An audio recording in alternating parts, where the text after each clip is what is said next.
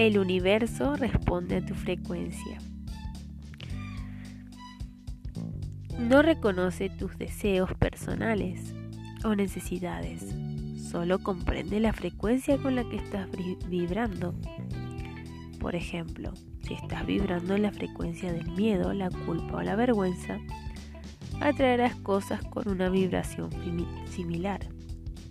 Si estás vibrando en la frecuencia del amor, alegría y abundancia, atraerás cosas que respalden esa frecuencia. Es algo así como sintonizar una estación de radio. Tienes que sintonizar la música que quieres escuchar. Tienes que sintonizar con la energía que quieres cambiar y quieres manifestar en tu vida. Cambia tu mentalidad y tu vida cambiará también.